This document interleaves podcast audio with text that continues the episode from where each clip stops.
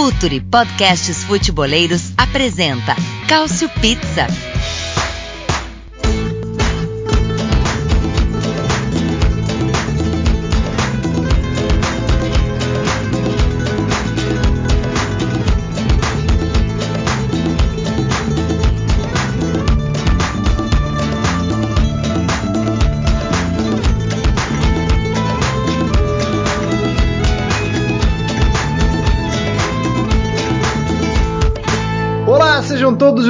Bem-vindos a mais uma edição do Calcio Pizza, o podcast de futebol italiano favorito de nove entre nove ouvintes de futebol italiano.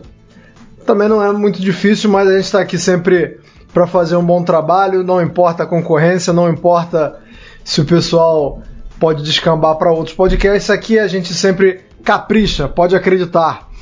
Hoje, inclusive, tá faltando uma pessoa aí que Vamos ver aí se, se pode ser enquadrada na questão do chinelinho ou não. Mas antes de mais nada, agradecer a todo mundo que acompanhou a gente até aqui. Quem está chegando agora também, edição número 65, 65. Você decide se o Cautio Pizza é idoso ou se o Cautio Pizza é comunista, já que 65 também é um número aí ligado ao comunista, tá ok? E aí a gente vai falar nesse Cautio Pizza número 65 da grande final da Copa Itália, que ainda está um tanto quanto distante, mas já decidida, já sabemos qual vai ser a final da Copa Itália. Juventus e Atalanta, a gente vai esmiuçar um pouquinho aí. Não sei se vou cobrar palpites hoje, porque, como já disse, a final está um pouco distante. Além disso, vamos falar do Parma, que daqui a pouco vai achar o pré-sal, né? Tá cavando, cavando, cavando. Não diria que está no fundo do poço ainda, mas está chegando lá. E quem está indo na contramão, né? Quem, se o Parma está caindo vertiginosamente, o Genoa está subindo muito bem, obrigado. Então a gente vai falar sobre essa final, o Parma em descendente e o Genoa em ascendente. Para isso, conto aqui hoje com meu fiel escudeiro. Hoje tá rolando um rodízio né, nesse podcast aqui. Não somos o Prof. Osório, mas rolou um rodízio de atletas aqui. Se ele não pôde estar na última edição, que eu fiz com, com o Myron. Hoje o Myron não pode estar, recebemos aqui de volta Caio Bittencourt. Fala aí, Caio. Olá a todos, temos muito a discutir, infelizmente, seu Myron, que a presença dele enriquece, mas temos boas presenças aqui também. É um elenco qualificado, não é um elenco dependente de um só atleta. E aí, para completar aí nossa equipe, temos Arthur Barcelos, o Arthur Barcelos que edita, que é o cara que fica acordado até tarde de madrugada, tendo que ouvir a nossa voz, fazer cortes, fazer remendos. Olá, olá Arthur, boa noite. Muito boa noite, bom dia, boa tarde para todo mundo acompanhando o Cautio Pizza. Exatamente, estamos aí sempre. Se bem que a última edição foi, foi assim, uma das mais fáceis de editar e assim, ficou muito bom o papo do, do, do de você com o Myron, ficou curtinho, mas ficou legal também esse formato aí. Enfim, estamos aqui para falar de Copa da Itália e outras coisas mais. Foi o Pocket Pizza, né? Como eu, como eu brinquei com o Myron, foi uma pizza brotinho a última edição. A gente já tá de volta aqui com a pizza num tamanho razoável, né? Já dá para todo mundo comer e repetir. E antes da gente começar, sempre bom lembrar, sempre bom informar. Se você ainda não faz parte do grupo de apoiadores do Futuro FC, tá dando mole, tá, tá, tá indo mais ou menos aí como Parma, né? Tá dando mole, tá deixando uma ótima oportunidade de passar. Future, que tem aí textos não só sobre o futebol italiano, mas sobre tudo. É só você ir no apoia.se barra Future, apoia.se barra Future, você tem ali algumas opções de apoio diferentes, mas a partir de 12 reais você já ajuda, já colabora com um projeto enorme, um projeto de uma qualidade absurda. Inclusive, Caião, qual foi o último texto seu lá sobre futebol italiano no Filter? Exatamente dessa semana falamos sobre alguém que não será citado nos confrontos da Copa Itália, até porque é, o rodízio de goleiros na Juventus permite ao, ve ao velho Buffon jogar, jogar é, essas partidas de Copa. Mas Chesney como se deu essa evolução dele desde que chegou à Itália, até contando o período dele, brevemente o período dele na Roma, mas como ele evoluiu no gol da Juventus e como ele é um dos grandes grandes nomes da Juventus, né? Já dá para considerar arrancada, né? Na grande arrancada da temporada. Calma, calma, não quero, não quero ser aqui o João Kleber, mas para, para, para, para, que a gente já vai falar sobre isso daqui a pouco. Oh, rapaz, quando, quando eles arrancam é difícil de segurar. mas aí, aí é só um exemplo de texto que a gente, que o Futuro oferece lá no Apoia-se. Então, se você quer ler sobre isso e muito mais, apoia.se barra Future. Depois desse jabá, a gente já começa então falando sobre a final da Copa Itália. Na verdade, falando sobre as semifinais, né? Calma, uma coisa de cada vez, falando como as equipes chegaram na final da Copa Itália. Só passando uns dados aqui, uns números interessantes antes da gente mergulhar um pouco mais fundo. É, a Juventus chegando à sua vigésima edição, vigésima final, perdão, né? Chegando à sua vigésima final, é o time que mais vezes disputou a final da Copa Itália. E do outro lado, a gente tem um time que chega à sua quinta final apenas, mas é segunda final consecutiva, né? A Atalanta estava na final da temporada passada, onde perdeu para Lazio. Só tem um título da Copa Itália Atalanta, mas a gente vê aí que o, o, o bom momento desse elenco tem mais uma, uma prova aí, né? Que em, um time que em 74 edições só, tinha só chega à sua quinta final, mas sendo essa a segunda consecutiva, é que a fase está boa, as vacas estão gordas para o lado de Bergamo. Arthur Barcelos, vou começar falando primeiro de Juventus e Inter, tá? E vou começar por você. É, o primeiro jogo, a Juventus foi muito bem. O primeiro jogo foi muito bom, na verdade. Não que, não que o jogo, o empate 0 a 0 tenha sido ruim, mas o, o primeiro jogo em que a Juventus venceu por 2 é um muito bom. Mas ontem eu fiquei com a impressão que a Juventus, principalmente nos minutos finais, né? A Juventus podia ter se complicado e faltou um pouquinho para Inter. Tô certo? Tô errado? O que, que você achou desse é, do confronto como um todo, mas especialmente do, do segundo jogo? É, eu acho que a sua sensação tá certa, porque a Inter realmente é, foi melhor nesse jogo. Eu, eu, acho até que tinha sido melhor no, na, na, na derrota. É, foi até uma derrota estranha, assim, porque ela sai de dois, duas falhas, né? Duas falhas que a Inter entregou ainda no primeiro tempo. É, tava melhor antes, faz o gol primeiro aí toma a virada. No segundo tempo, pressionado o tempo inteiro em busca do empate, não consegue. A Juventus é, até com uma certa tranquilidade, porque a Inter, tanto no primeiro jogo quanto no segundo jogo, chutou pouco no gol.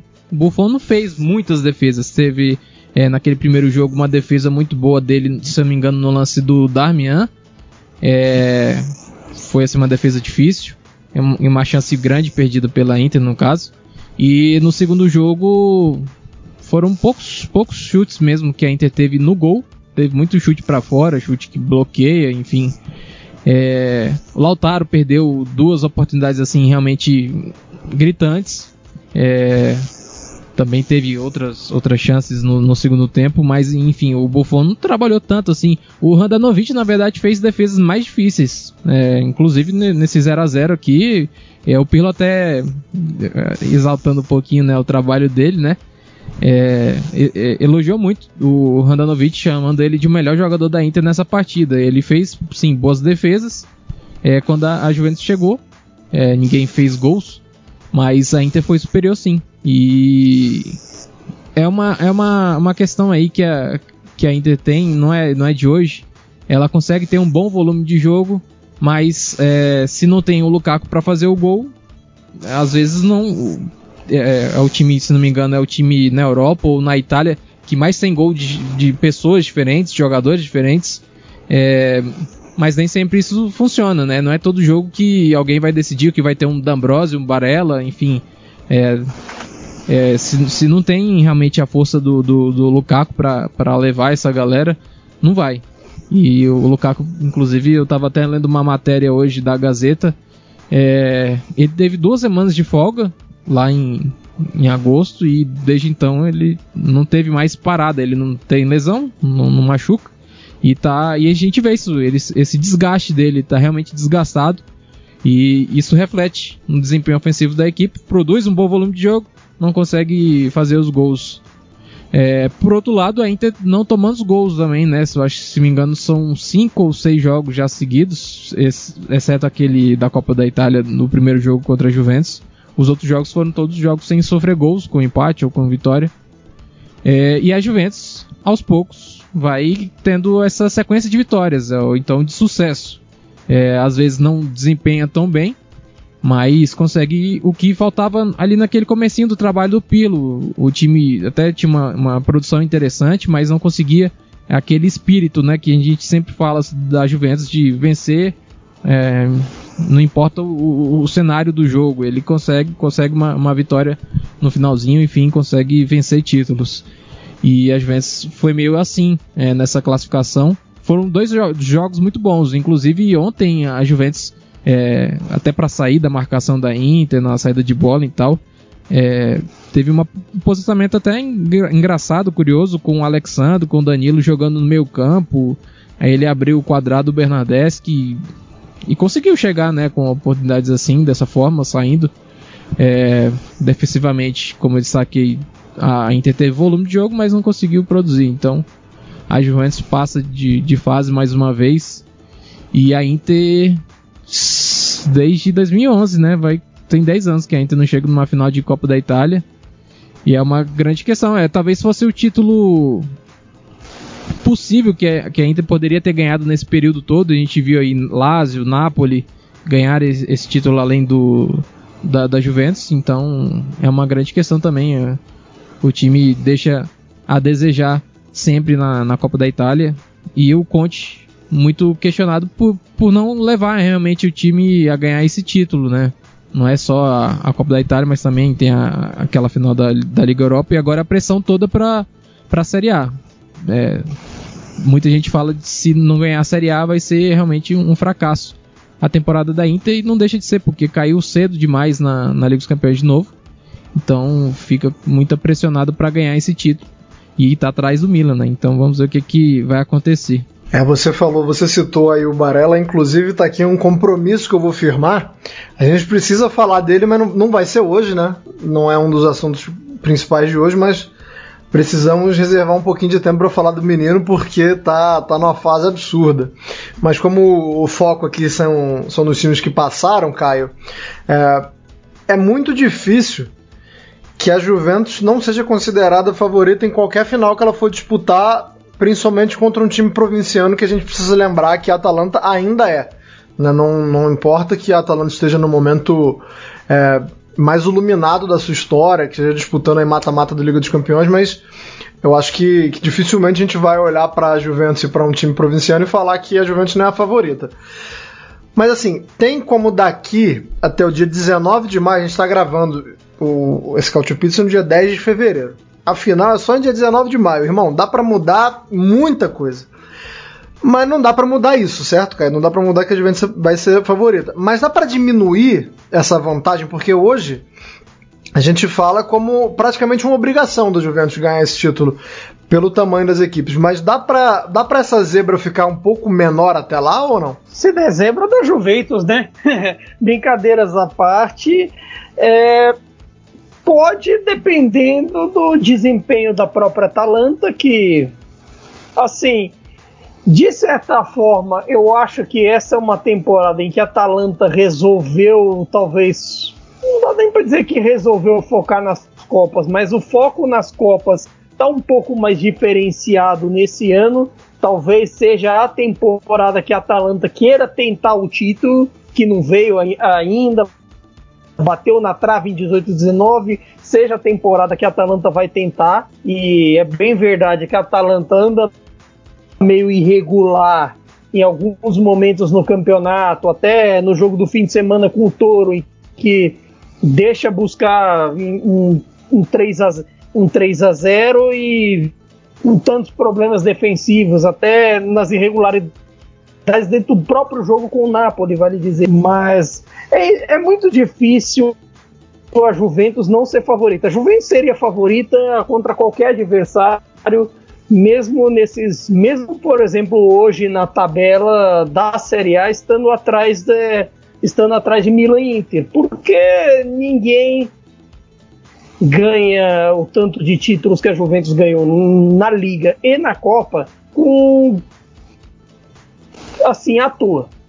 Não, não se ganha muito fácil. Agora, apesar disso, eu, eu acho que a Juventus tem uns, uns pontos de interrogação, algumas questões ali deste mata-mata específico que talvez tenham colaborado, assim, de diferenças de coisas que dão certo no campeonato e que, porventura das rotações tal, às vezes de lesões, lesões por aí, acabaram no rendendo.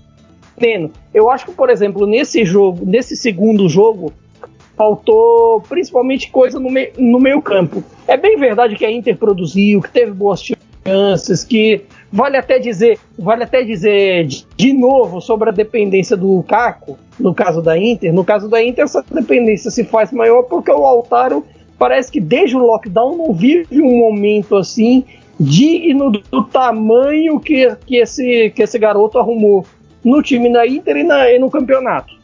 E até aquele gol ali perdido, que dá para dizer perdido, com o Buffon meio batido, poderia ter mudado a história da eliminatória. Mas eu acho que a, Ju, que a Juventus também foi um pouquinho do freio de mão, de mão puxado, porque eu acho que dois jogadores faltaram na formação inicial, que até depois que, que um deles entrou já deu uma estancada. Faltou o Arthur, que eu acho que está que tá se destacando bem nesse projeto nesse projeto do Pirlo de fazer um jogo um jogo mais dominante, mais propositivo e tudo mais. E faltou um pouco do McKenny, que é um leão. O McKenny tá sempre que você precisa de alguém para pressão, ele vai, ele corre o, o, campo inteiro e consegue pressionar, consegue roubar a bola do adversário e se não conseguir chegar à área para finalizar, para dar o passe decisivo. E eu acho que, assim, pelo menos até o McKinney entrar já deu uma, já deu uma melhorada. Só que, ao mesmo tempo, em alguns jogos, eu vejo essa Juventus de Pirlo. É uma te... No fim das contas, às vezes ela tenta puxar pela memória os períodos de, de alegre, de ser um pouco mais direta, de ser um pouco mais forte defensivamente, com linhas um pouco mais baixas, que é bem verdade que todo aquele projeto de linha alta que se viu desde o Sarri já, já parece estar começando a ser um pouco abandonado, abandonado pelo caminho, e eu acho que isso pode fa fazer uma diferença. Mas e outra coisa que eu até ressaltei um pouco na, na coluna que eu fiz sobre o Chesney, inclusive, que, que também tem a questão das saídas de bola. A Juventus tem errado um pouco mais que o normal nas saídas de bola e assim vale um, um ponto de atenção. Embora, por exemplo, no que eu ressaltei no texto, o Chesney seja a grande razão para um dos acertos, por toda a coisa que ele representa para o jogo, que o Buffon já não já não seria mais o mesmo nesses jogos de Copa. E até por conta disso, é um, é um contexto até um pouco diferente de se analisar a Juve da Copa com a Juve do campeonato que vem crescendo bastante. E vem tendo boas atuações. 2 a 0 com a Roma é uma, não só a boa atuação do Cristiano, como de to todos os ragazzi. Aproveitando que a bola tá com você então, Caio, já vou seguir com você, porque você fatalmente viu os dois jogos de Napoli e Atalanta, né? Se eu conheço você, você tava vendo Napoli e Atalanta. É, foi, é, foi muito superior à Atalanta. É, o momento do Napoli de fato não é bom, mas eu não vi eu, eu não vi o jogo de hoje, né? Eu vi o primeiro jogo, vi o jogo do, que eles empataram.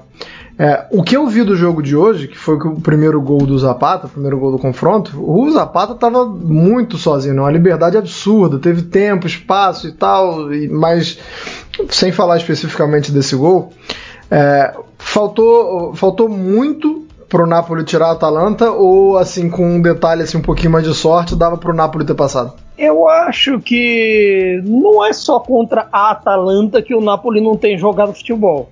O Napoli não tem jogado futebol contra o Parma, não tem jogado contra o Genoa, contra o Spezia, contra o Verona. Nos outros clássicos não jogou contra a Juventus na Supercopa. Isso falando nas partidas desse ano. Se puxar dezembro e novembro, a coisa piora. É claro que é claro que se você ressaltar, por exemplo, que o Napoli tem desfalques maiores, tem, tem, tem sofrido bastante com a questão da Covid, que não está acontecendo de uma vez. Parece que está acontecendo quando curam, quando curam o Fábio Ruiz, acontece de, de infectar Koulibaly e, e Gulan em sequência, mesmo o Gulan não jogando tanto. Aí é, lesiona Manolas, aí lesiona no, é, não sei mais quem. Aí se complica.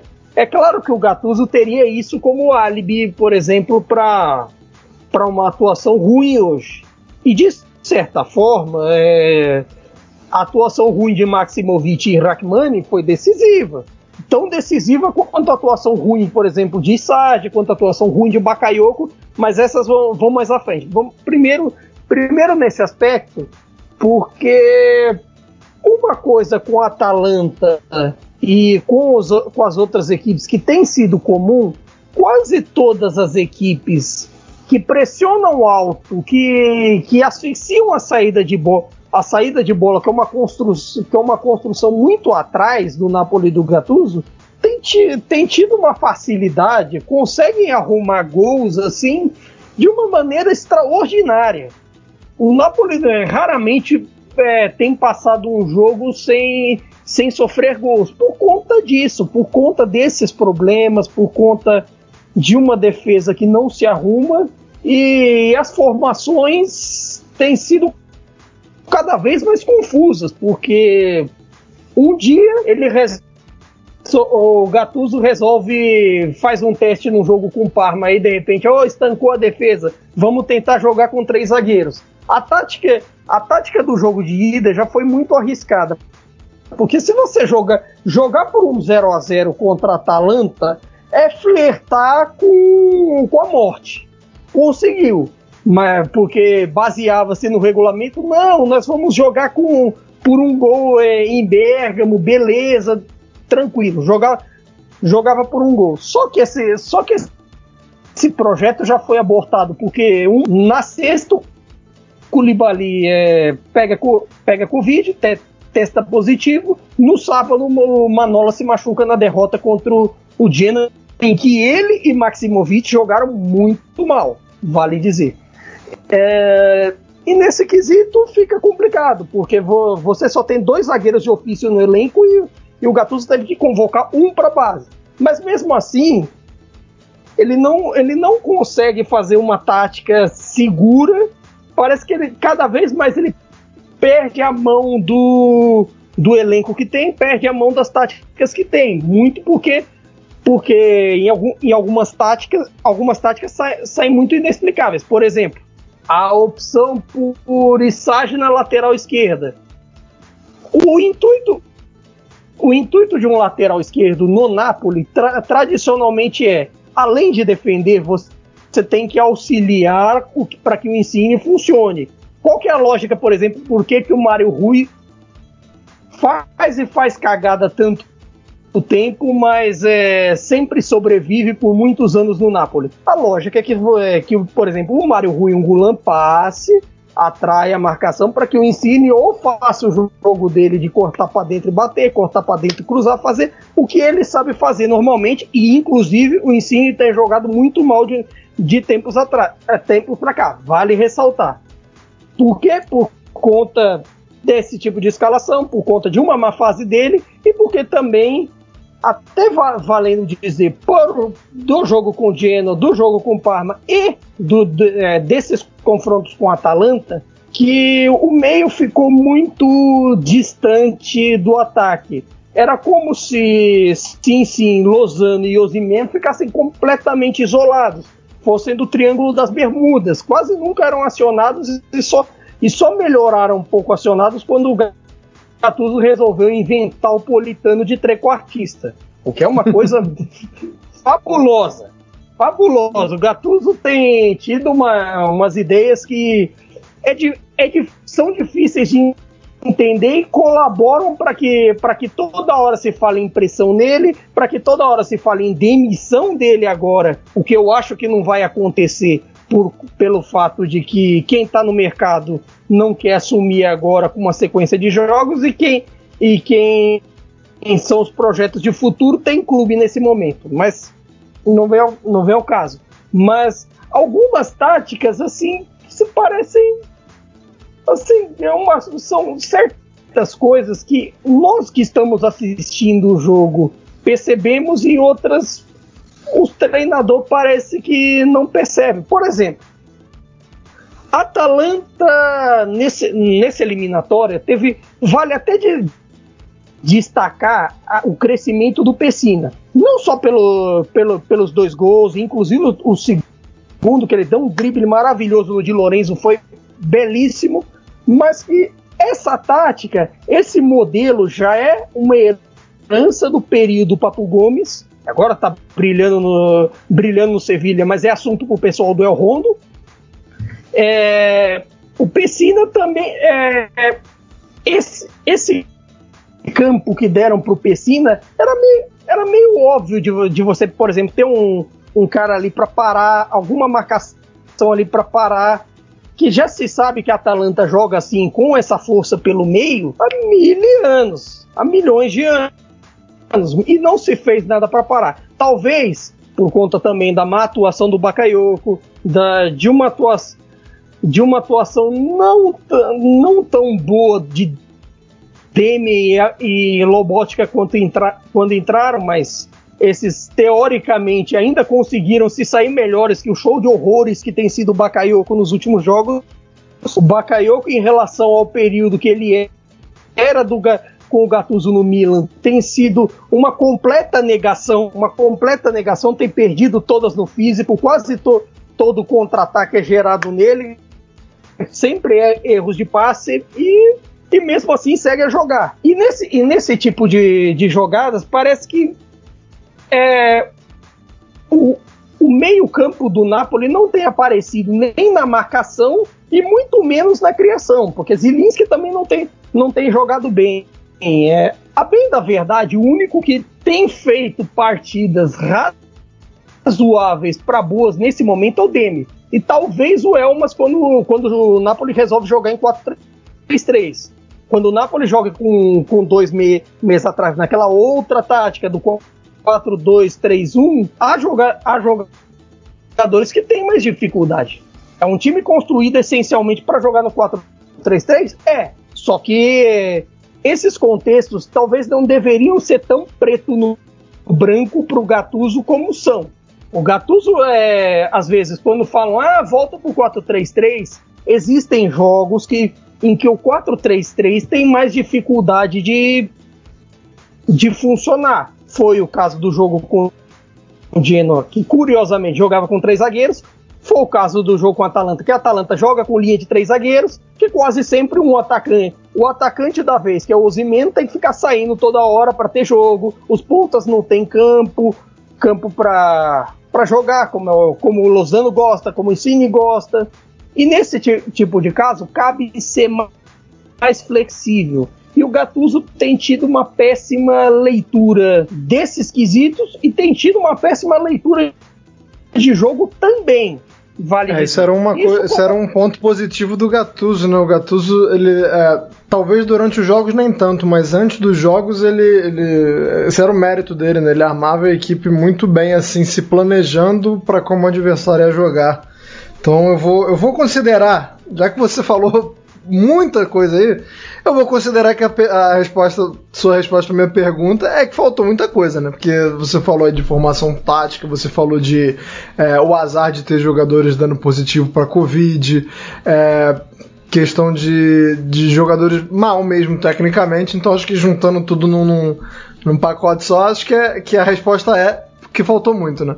É isso que eu só falei um pouco da Atalanta. Isso se você colocar os problemas do Napoli, dá um baita fórum de discussão, dá uma, uma edição inteira. Isso que eu não citei, por exemplo, a, a, a grande partida do Pessina eu citei, mas vale dizer, por exemplo, a grande partida que fez o Zapata, a mudança tática, por exemplo, da, do Gasperini, quando percebeu que o Muriel estava mal no segundo tempo, que o Napoli já vinha melhorando, conseguiu o gol a entrada do Ilicic reacendeu o jogo e colocou a Atalanta a ponto até mesmo de quase golear o Napoli, porque bem da verdade, esse 3 a 1 se não fosse o Ospina, era para mais. E olha que o Ospina ainda era uma, é uma das, das contestações do povo com o Gattuso. Uhum. E se não fosse o Ospina, era para mais, porque a Atalanta produziu bastante. O próprio Gato sabe disso e reconheceu meio vergonhosamente, dizendo na coletiva, dizendo: ah, outros times vêm aqui e tomam 4, 5. Beleza, mas você é o Napoli. Você fez quatro nessa mesma Atalanta. Não tá nem se respeitando. tá difícil, tá difícil a vida do Gattuso, tá difícil a vida do Napoli.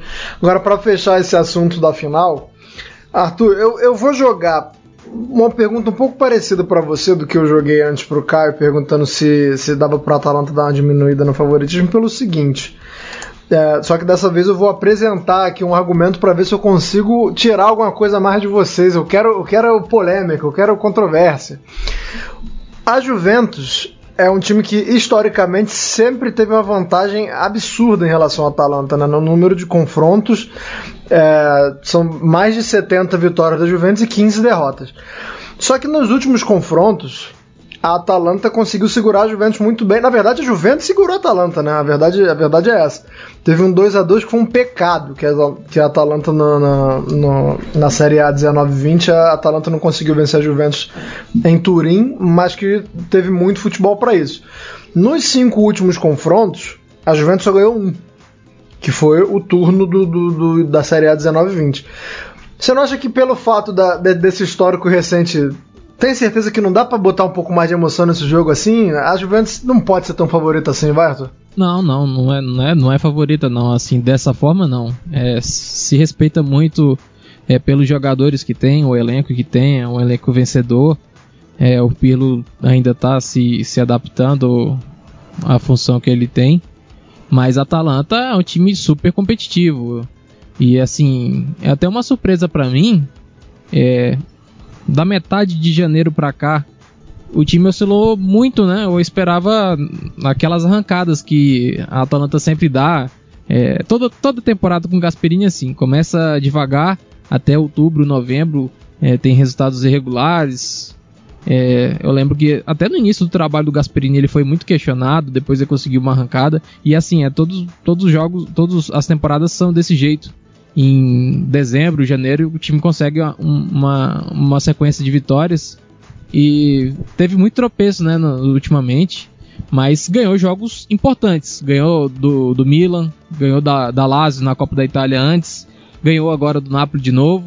Então é, é um time competitivo que tem um elenco realmente é, muito entrosado né, com, com a ideia do, do Gasperini, com o jeito que o clube realmente faz futebol é, todo mundo encaixa de uma forma realmente perfeita, quase.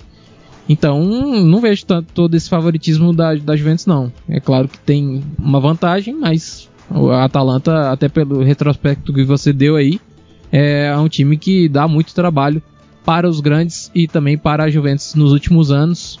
Então, eu lembro que se falava até em Scansalanta, né? Que era um time que entregava os jogos para a Juventus. Isso, isso. Mas isso mudou nos últimos cenários e você trouxe muito bem aí os números dizem exatamente isso. A Atalanta com o Gasperini nos últimos anos é uma pedra no sapato da Juventus.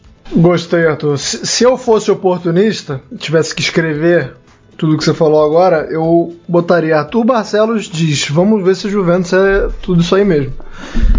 Mais ou menos isso que você quis dizer. Não, mentira, não foi isso, mas fico, fico feliz com a sua resposta enaltecendo, então, porque ah, não, não é chutar cachorro morto, né? Tá, tá, tá, longe de ser disso. Então, fechamos aí sobre essa final, que, como eu disse antes, repito agora, é só em 19 de maio. Abordaremos essa final ainda. É, não sei se teremos muitas mudanças de panorama entre as equipes até lá. A Juventus, como eu disse, chegando à sua vigésima final e a Atalanta, sua segunda final em três edições, né? Perdeu para a Lazio dois anos atrás e agora chegando nessa final contra a Juventus.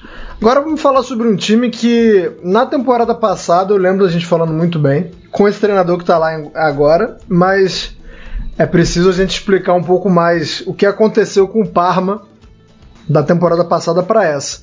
É, o Parma Inclusive já, já, já é parte de uma pergunta que eu vou jogar para você, cara. Eu vou só dar o, o plano de fundo aqui para pra galera entender um pouquinho melhor. Porque aqui no Cautio Pizza, é, principalmente você, Caio, a gente falou muito de como foi esquisita a troca de treinadores do Parma da temporada passada para essa, né? Saiu da Versa, que é um, tem um foco ali no jogo mais compactado, mais de reação, coisa e tal, botando o Gervinho para correr, o Gervinho que gosta muito de jogar contra os grandes, né? Contra os pequenos e médios nem tanto, mas se vê um time grande ele dá um, diabo lá e joga muito. E aí saiu da Versa, vem o Liverani com a filosofia mais ofensiva, não deu certo. Eu acho que isso explica parte do fracasso, né? Que fracasso que a gente está falando? O Parma hoje é o penúltimo colocado na tabela, gente. E vem numa sequência pavorosa. A sequência do Parma é que nos últimos 10 jogos perdeu 9. Então, assim, e, e não ganhou um, né? Empatou um, teve um empate com o Sassuolo. É, então, assim, só, só para reformular eu sei que essa troca de treinadores no começo da temporada ele explica em parte o fracasso. Pô, mas tá bem longe de explicar essa, essa fase mais recente, né, cara? É, é um pouco complicado, porque inevitavelmente você tem a questão que o choque. Daquilo que a gente tá, tem, tem falado, falado há algumas edições, o choque de gestão entre Davessa e Liverani e a troca Liverani e Davessa. Você chega, ah, agora nós vamos jogar para frente, rapaziada. Aí depois, não, agora a gente volta a jogar na defesa. E, e eu acho que tem um fator fundamental também que aquele time do Parma na temporada passada funcionou melhor com o talento do Kulusevski. O Kulusevski já tem, tem mostrado seu talento na Juventus e o talento bastante no, e que, no, no Parma e que garantia os pontos rápido. Os pontos em, em 18 19 com o Davessa já não tinha, tinham sido mais complicados, tinham sido uma realidade, digamos assim, mais parecida com a atual. Não frequentou tanto zonas de rebaixamento, mas foi uma realidade mais parecida. Ao contrário, a de 19 20 foi até uma permanência, digamos assim, tranquila. Então, é um pouco de volta à realidade, mas ao mesmo tempo é, é uma dificuldade enorme para conseguir resultados, dificuldade enorme para conseguir pontuar. Uma defesa que tem sofrido tanto. Para ter uma noção, esse clássico do fim de semana com Bolonha 3 a 0 eles conseguiram um feito raro que é não fazer gol no Bolonha do Mihailovic. É engraçado como são as coisas, porque até a virada do ano, Bolonha ficou mais ou menos um ano e meio sofrendo gols em todas as partidas de Série A sem parar. Aí virou esse ano, já, são, já foram três partidas com clean sheet. É engraçado como são as coisas.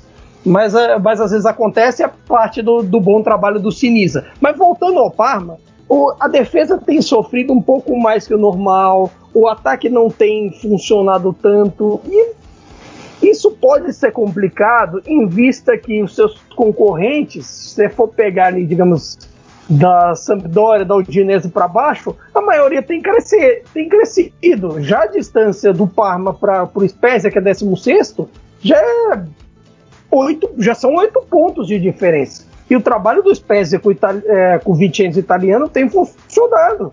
Digamos assim, até dessa até desse pelotão de baixo, desse pelotão da zona de rebaixamento, que o Spezia desgarrou um pouco do resto, o único que ameaça ali ter alguma salvação ultimamente é o Torino, e mesmo assim na base da raça, depois que trocou o Gianpaolo pelo David Nicola. Que o David Nicola é, remontou um, um 2 a 0 contra para 2 a 2 remontou um 3 a 0 contra agora no fim de semana com a Atalanta 3 a 3 e tem conseguido os pontos para salvar. E se o trabalho do Cagliari com o Di Francesco não está engrenando, o do Parma é, o, talvez seja, tenha sido a pior temporada para os americanos pensarem, não, vamos jogar para frente, vamos fazer o Parma como nos anos 90 com Neve Scala. Não foi o melhor momento. E esse muito momento cedo, né? É muito cedo. Muito cedo, e aí agora o time bateu o desespero, claramente, não podia ser diferente. E aí consegue dois reforços, um não tão surpreendente, mas o outro me pegou muito desprevenido. Eu vou deixar um, é, cada um de vocês para falar de um. Arthur, Pelé passou um tempão na China, não à toa, né? Quando ele saiu do Southampton para ir jogar na China, ele chegou a figurar entre os 10 jogadores mais bem pagos do mundo E aí entende-se porque ele ficou lá quatro anos, entende-se porque ele cumpriu um contrato longo e mesmo com possibilidade de, de, de jogar campeonatos mais competitivos e dar voos mais altos, mas não tô aqui para falar que ele estava errado não. E aí ele chega no Parma agora com a missão de salvar uma equipe, não sozinho, obviamente, mas um time que, como eu falei, joga fechadinho, vai, acredito eu, mais uma vez, tentar ali se valer da velocidade do Gervinho e da outra contratação que eu vou jogar pro Caio daqui a pouco. É, é, é, claro que é um reforço importante. Mas será que, que encaixa nesse time do Parma, o Pelé, ou Arthur? Eu acho que sim. Eu acho que ele é superior, por exemplo, aos dois centroavantes do Parma. É, que eu acho que já são bons, mas que eles não realmente não conseguiram dar, dar, uma, dar uma resposta é, na, no, nessa temporada, no caso o inglês. E, é, o inglês, inclusive, teve aquela lesão desde, desde então, ele muito mal, né? Tecnicamente e fisicamente também, eu não sei como está a situação dele, mas ele nem consegue jogar de vez em quando. E o Cornelius é, não conseguiu jogar na Série A, na verdade, né? As, tem alguns é, lampejos, assim, e ele tem realmente qualidade, mas. Alguns espasmos, né? É, mas não consegue ter regularidade. Eu acho que o Pelé é uma boa resposta a curto prazo. Inclusive, é, eu falei isso aqui no Twitter na época, acho, antes de começar o mercado, eu falava, o Pelé era um jogador para chegar na Inter para ajudar ali o ataque da Inter que tem essa dependência com o Lukaku, né? Não tem uma outra um, outro jogador com um perfil de, de dar, dar essa jogada, né? Então acho que sim, e o Davessa confia muito né, no, na, no desempenho do, dos seus centroavantes, justamente porque joga com bloco baixo, bem recuado, e joga com bolas longas, sempre mirando o centroavante, fazer aquela casquinha, um pivô para ativar os pontas, enfim. É, o Pelé tem uma importância muito grande né, nesse sistema. Acho que. Eu, eu, imagino que ele esteja bem fisicamente, ele sempre foi um jogador é, bem preparado, assim. Não, não, lembro de ter, dele ter muitas lesões para agora, no, no, auge dele. É, Agora eu tava até olhando, você tava falando do Pelé, e eu fui olhar o restante do mercado do Parma, e eu levei um susto muito grande. Eu sabia que tinha contratado muitos jogadores, tinha investido muito, mas eu não tinha noção que era o terceiro mercado mais caro da Série A.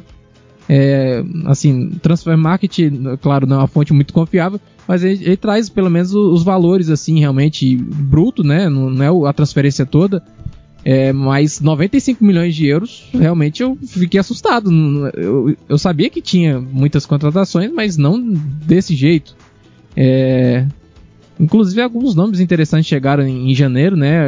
Esse o Man, atacante do Estel Bucareste, é, romeno, companheiro lá do Puskas na seleção romena, é um jogador interessante. Já vi ele na seleção é, romena, é um bom jogador.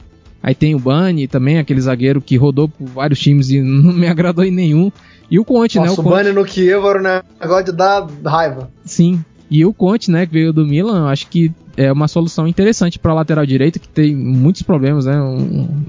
nessa época toda que o Parma teve desde a volta da Série A, ele nunca conseguiu ter um, um lateral direito ali realmente confiável. É, apesar de ter negociado o Damia para Inter, vai entender, né? Mas é, segue a vida. Enfim, sobre o Pelé, eu acho que é uma, uma, ótima contratação. Vamos ver se é o suficiente, né? O Parma é, é uma decepção, mas eu esperava dificuldades quando contratou o Liverani. O Liverani nunca teve uma experiência realmente positiva na Série A. E essa mudança de estilo, e mesmo que você contrata todos os jogadores, você não entregou um elenco realmente é condizente com o futebol que talvez o Liverani pensasse é, é, um elenco que combina muito com o estilo do Davessa e eu acho que é, tem potencial para recuperar. Mas realmente, como o, o Caio destacou, a diferença é grande, né? Oito pontos para o Spezia, por exemplo, é uma diferença grande, faltando aí poucos jogos é, para acabar o campeonato, menos, menos de um turno no caso, né? Pois é, e a outra contratação que eu vou jogar para você, cara, além dessas, e, e, muito obrigado, Arthur, por ter falado do Conte também, porque é, é, é digno de nota. É, cara, eu, o, o Zirkzee, ele ter ido emprestado do Bayern pro Parma, já seria uma coisa para você olhar e falar assim: ô oh, rapaz, olha o futebol manager aí na vida real e tal, como a gente costuma falar. Mas não só ele foi emprestado, como tem uma opção de compra de 15 milhões de euros, que eu sinceramente achei baixa pro, pro, pro potencial do jogador, para de onde ele tá vindo, né? A gente precisa lembrar que ele correspondeu bem, em, não em todas, mas em, em boas partes das oportunidades que ele recebeu no Bayern. Só que aí parece que o Bayern tava, que, que o Parma, perdão, tava atirando em algumas frentes diferentes e conseguiu mais do que acreditava, porque o Zirkzee, eu não me lembro dele jogando aberto, eu me lembro dele jogando numa função muito parecida com a do Pelé. E agora um time que está na 19 colocação do campeonato e que gastou pra caramba, tem como opções o Inglese, o Cornelius, o Pelé e o Zirkzee. Não, não tá um pouco desequilibrado, não, apesar, apesar da contratação ter sido boa, tá? Inclusive essa opção de 15 milhões de euros, melhor ainda. Mas não é um pouco desequilibrado, Caio? Eu acho que ele. que assim, que, a, que o até consegue jogar aberto. Assim, se você fazer tentar, risca, ele até consegue. Em alguns momentos ele, ele até, com, é, colo, até colocou-se para jogar aberto. Não a maioria, mas jogou. Mas a concorrência é um pouco desleal para ele. Mesmo sendo o inglês mal, o Cornelius não vive o momento que teve no segundo turno do campeonato passado em que fazia mais gols. O Pelé é a grande expectativa do momento, é a grande expectativa de mercado. Então, o do Zirkzee, até o contexto não é tão favorável para ele, que assim, é ótimo que ele vai jogar, coisa e tal. Mas o contexto, eu não sei até que ponto é favorável para o crescimento dele. E quanto a isso, ah, até vale destacar a contratação do Conte. O Conte perdeu, perdeu muito espaço com o Calabria e com o bom momento que a defesa do Milan vem vivendo. Vem, vem vivendo com, com o Calabria, com o Romagnoli, com o é Donnarumma fazendo, fazendo tudo. E, e o Milan não é líder à toa. É muito também por causa do trabalho da defesa, além do meio para frente que hoje não tem o Myron para exaltar, mas o Conte perdeu espaço. E para alguém que sonha com euro, que sonha com ter minutos é, após todos aqueles é, momentos do calvário de lesões, pode ser um bom momento para ele, pode ser uma boa oportunidade essa chegada no mas é como eu, eu digo, eu digo para os Irkes, o contexto para eles, assim, o contexto à medida em que, em que Spezia, Benevento, em que Bolonha, até mesmo a Fiorentina desgarraram do resto, fica uma coisa assim que nesse momento parecem quatro times por uma vaga, porque até o Crotone parece vivo nesse momento em pontuação. Se na bola, nas atuações, tem sido difícil para encontrar alguma coisa no time do Stropa, eu acho que até Stropa faz um pouquinho de milagre com o que tem ali, de minimamente positivo, só veio agora o Onas, mas também não faz milagre. É até meio preocupante se você for ver que, que Toro, Cagliari e Parma tem bola para mais que isso. Mas estão ali no pelotão da no pelotão correndo com a Dona Morte correndo atrás deles. É isso, então. A princípio, assim, quando você olha só a contratação, realmente parece muito interessante, mas como você falou, um contexto tanto conturbado que não sei se vai ser a melhor da, da, das opções, não. Torço para que o Parma se recupere, mas tá esquisito, tá, como diria o outro, tá um, tá um cheiro de mortadela azeda. E onde as coisas estão indo bem é em Genova, o time do Genoa conseguindo aí emendar a terceira vitória consecutiva na Série A. São quatro vitórias nos últimos cinco jogos, né? E o jogo que não venceu segurou a Atalanta num 0 a 0 ou seja, não tem do que reclamar, né? Essa, essa, esse último, essa forma do Genoa nos últimos cinco jogos já é muito bem. Ballardini. Teve gente que falou lá no grupo que o Ballardini é o melhor treinador do mundo. Eu acho que aí a gente já está em, em, vias de, de encomendar camisas de força. Mas brincadeiras à parte, o Genoa, a última vez que o Genoa tinha conseguido três vitórias seguidas na Série A, porque juntando Copa Itália e, Série A já, já foi, não foi tão. Foi, não faz tanto tempo assim. Mas na Série A, conseguir três vitórias seguidas foi em fevereiro de 2018. E aí eu vou passar a escalação aqui. Só eu, eu gosto de, de, de, passar a escalação porque, cara, a gente fala do Genoa, a gente sabe que o time muda muito. O, o Precioso é maluco, então eu vou passar a escalação aqui do Genoa que bateu a Inter de Milão, foi a terceira, a terceira vitória dessa sequência em fevereiro de 2018 foi, foi contra a Inter. Cara, como o time era feio, misericórdia, vamos lá. Perim, Rossettini, Spoli e Zukanovic na linha de três, na defesa. Aberto na direita você tinha o Rose, o Alejandro Rose.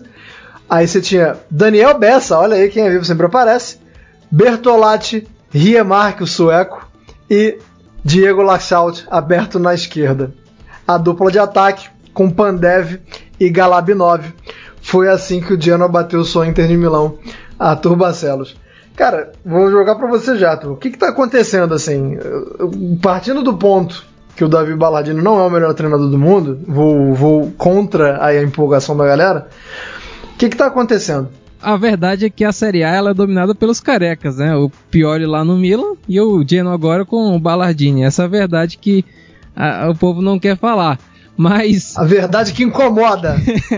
é. A... Não é verdade. Isso daí é intriga da oposição. Você falou aí do, do elenco, das mudanças que tem, do Preziosi, como que muda o, o, o Genoa, né? Eu fiquei pensando aqui, o Genoa é um time brasileiro na Série A. Porque eu pego o exemplo aqui dos times goianos, é muito difícil é, ver um, um time base repetir é, em dois, três anos. É sempre um time totalmente diferente, reformulado, e seja o time na Série A ou na Série B. É, no caso que, por exemplo, do, do Goiás e do Atlético, são times que estão nessa realidade aqui em Goiás. E o Genoa é sempre assim, é um time de seis meses. Monta um time lá em, no, no verão, o time não vai bem, aí tenta recuperar em janeiro, consegue, e desfaz todo mundo pro, pro outro verão. É, e é o que está acontecendo, mas é, por mais que se esperasse uma, uma, um crescimento com o Ballardini, é, mas eu acho que eu nunca vi uma coisa assim, uma sequência realmente. Você falou da Série A e na Copa Itália o Genoa quase que tirou o, o, a Juventus, foi para prorrogação e foi um gol de garoto lá, nem lembro, é Hansa, né? Gol do, do garoto do, da Juventus que conseguiu na prorrogação a vitória, né? A classificação. E o Genoa realmente surpreende realmente com essa sequência, né, se espera uma recuperação, mas não realmente de chegar a quatro vitórias em cinco jogos. 24 pontos, por exemplo, já é uma pontuação boa é, em 21 jogos. Já tem, tem mais pontos do que jogos. Isso realmente não é uma realidade na, no Genoa, né, nos últimos anos. Então é uma surpresa, sim, é, esse crescimento com o Balladini.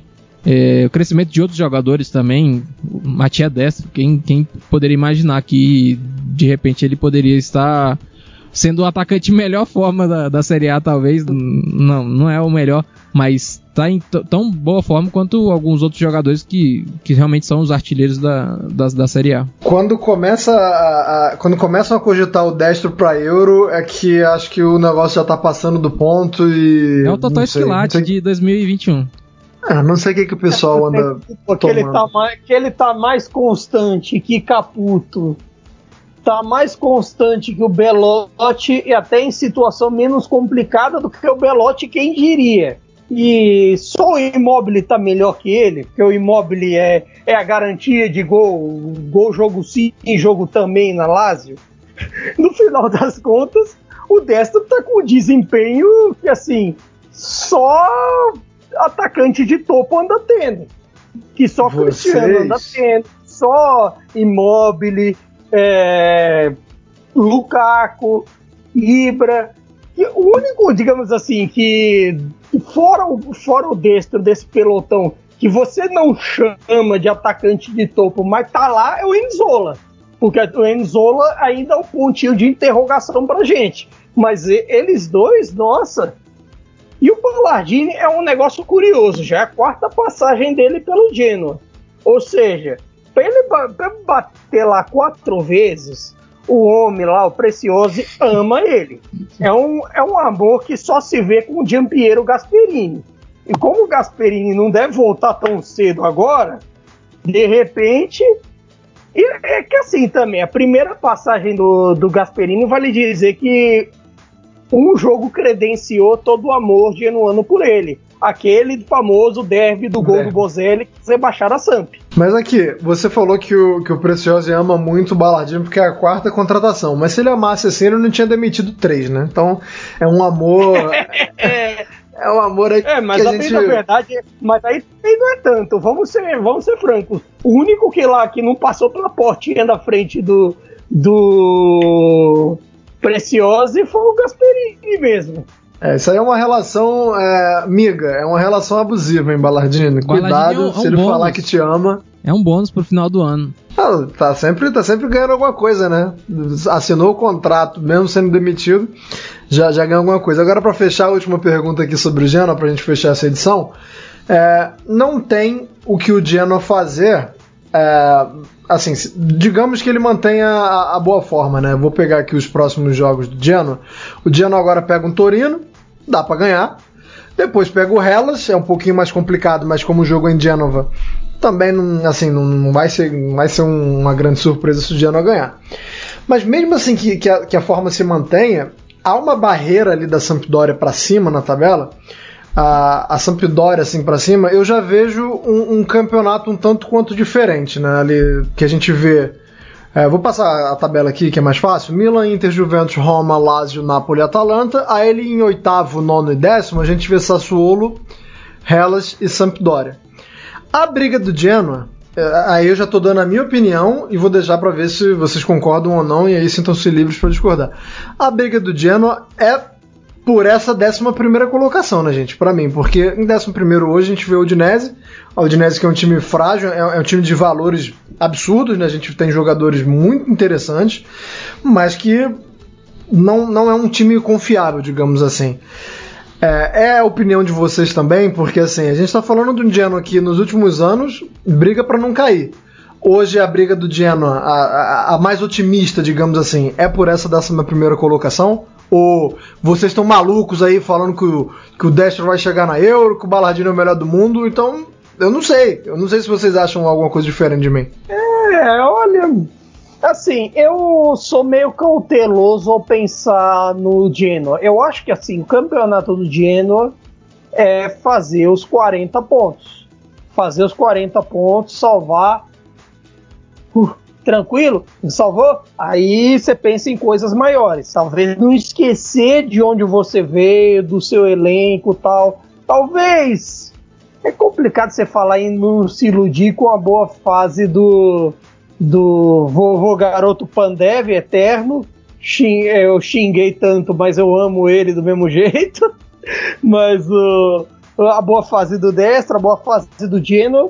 É complicado não se iludir. Eu- a ideia eu acho que é fazer os 40 pontos. Eu não acho que o campeonato do Genoa seja com Sassuolo e com Verona. Que Sassuolo e Verona estão ali esperando de repente um passo em falso de alguém ali na luta, porque eu acho que esse campeonato tem pelotões muito eh, parece com pelotões muito definidos. O pelotão do título, que é Milan, Inter e Juve, o pelotão da quarta vaga da Champions, que é Roma, Lazio, Atalanta e Napoli. O pelotão ali do. De repente, se, se procurar alguma coisa ali com o Sassuolo, com o Verona, com, com todo. Talvez até com o Samp o Udinese, mas eu não vejo o Genoa nisso aí. E assim, quem tá para se garantir, que é a própria.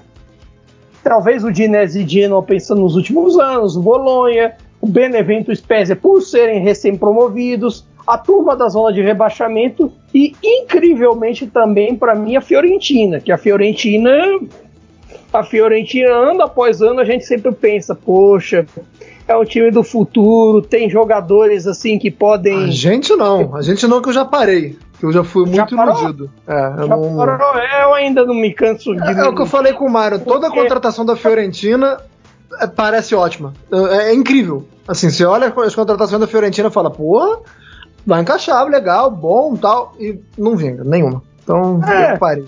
É que talvez na hora de escolher quem comanda também não ajuda muita coisa, mas enfim. É, quanto ao Genoa, eu acho que é, que é pensar nos 40 pontos. Pensou, fez os 40, aí você re- você resolve em outra coisa. É isso, Arthur? É, é, eu, eu não consigo enxergar o Genoa mantendo essa sequência. É, é, ele vai começar a perder daqui a pouco, mas pode ser que ele, ele tenha uma, uma salveza tranquila, né? Que a gente não viu isso nos últimos anos. É, eu falei que falta pouco, poucos jogos para o final do campeonato, mas mesmo assim né, tem espaço para acontecer com, com, com outros times o que aconteceu com o Genoa. O Torino, o Cagliari, até o Parma tem elenco para dar uma, uma arrancada e tal e reagir. Assim como o Genoa tem muitos problemas também para voltar a perder jogos, enfim. É, mas não deixa de ser um pouco surpreendente sim essa sequência. Mas eu, eu, eu acho que eu não, não, coloco assim não o Genoa no, no patamar de Udinese, Bolonha, Fiorentina, até o Benevento e Spezia também surpreendendo, né, né, dentro desse grupo. Eu acho que o Genoa fica aí né, no meio dessa tabela, 15º, sexto. Eu, eu, eu vejo essa queda do, do Genoa como normal é, em março, enfim, é, eu não, consigo ver um time que vai ficar no meio da tabela numa parte boa. Eu acho que ele vai cair. É, não para a Série B, mas vai cair de rendimento realmente do que a gente viu nas últimas semanas. Arthur Barcelos pregando aí a filosofia de Celso Juarez Roth e pedindo cautela nesse momento em que o, a galera do Genoa, os Grifones, estão muito animados Arthur Barcelos joga um balde, baita balde de água fria. Depois de chamar o mas... Baladinho de melhor treinador do mundo, né?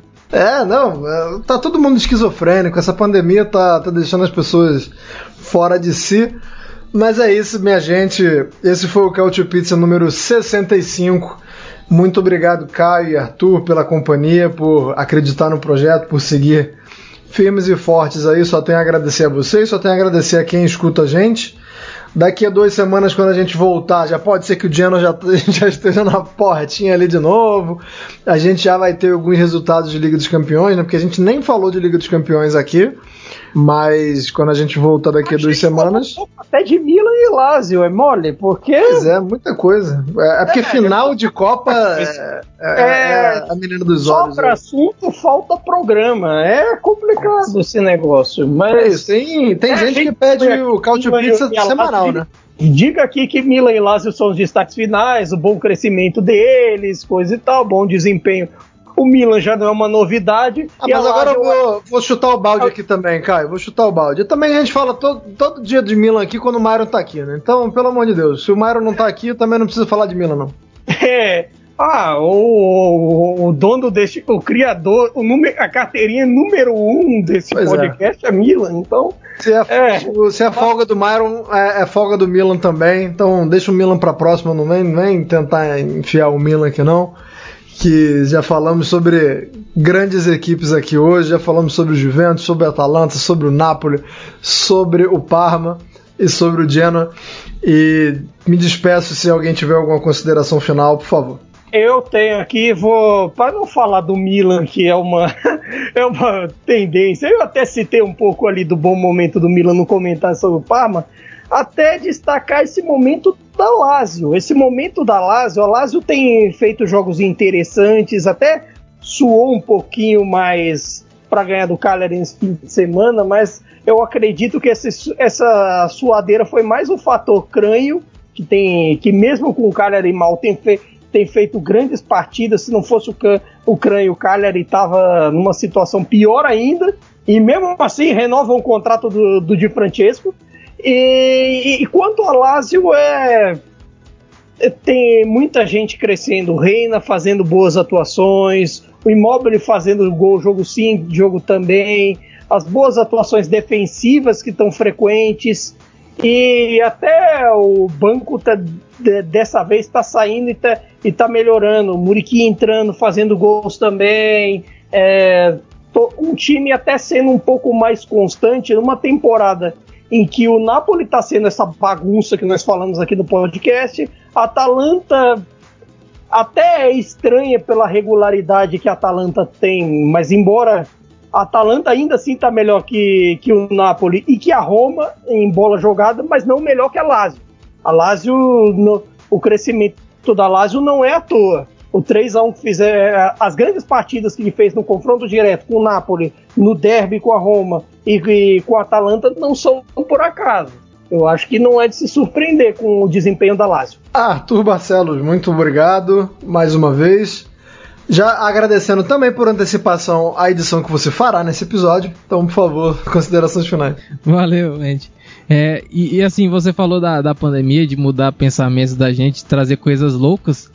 É que na próxima semana a Itália vai ter dois jogos de Liga Europa que não tem times italianos, né? Vai entender. Real Sociedade e Manchester United lá no, no estádio da Juventus, lá em Turim. E Benfica e Arsenal no, no Olímpico de Roma. Vai entender. É, eu falei isso no tempo de bola, cara, que assim, eu, longe de mim tá é, falar mal das autoridades de saúde alemãs, que era o que a gente estava falando lá no tempo de bola, já que o jogo do Leipzig contra o Liverpool ia ser na Hungria. Mas eu, eu não entendo, não é que eu esteja criticando, eu só não entendo mesmo. É, eu, eu, queria entender como é que você colocar mais um terceiro, uma terceira variável não, não dá problema, porque sai o time da Alemanha para enfrentar o time da Inglaterra num terceiro país que é a Hungria. Eu, como não entendo de logística, vou ficando por aqui, mas que é esquisito é. Mas esse é o mundo que estamos vivendo, um mundo esquisito, não, não seria diferente com o futebol.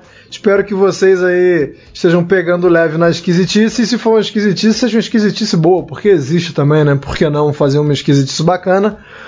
Um abraço dos esquisitos aqui também do Cautio Pizza e nos vemos na próxima edição. Arrivederci, tchau!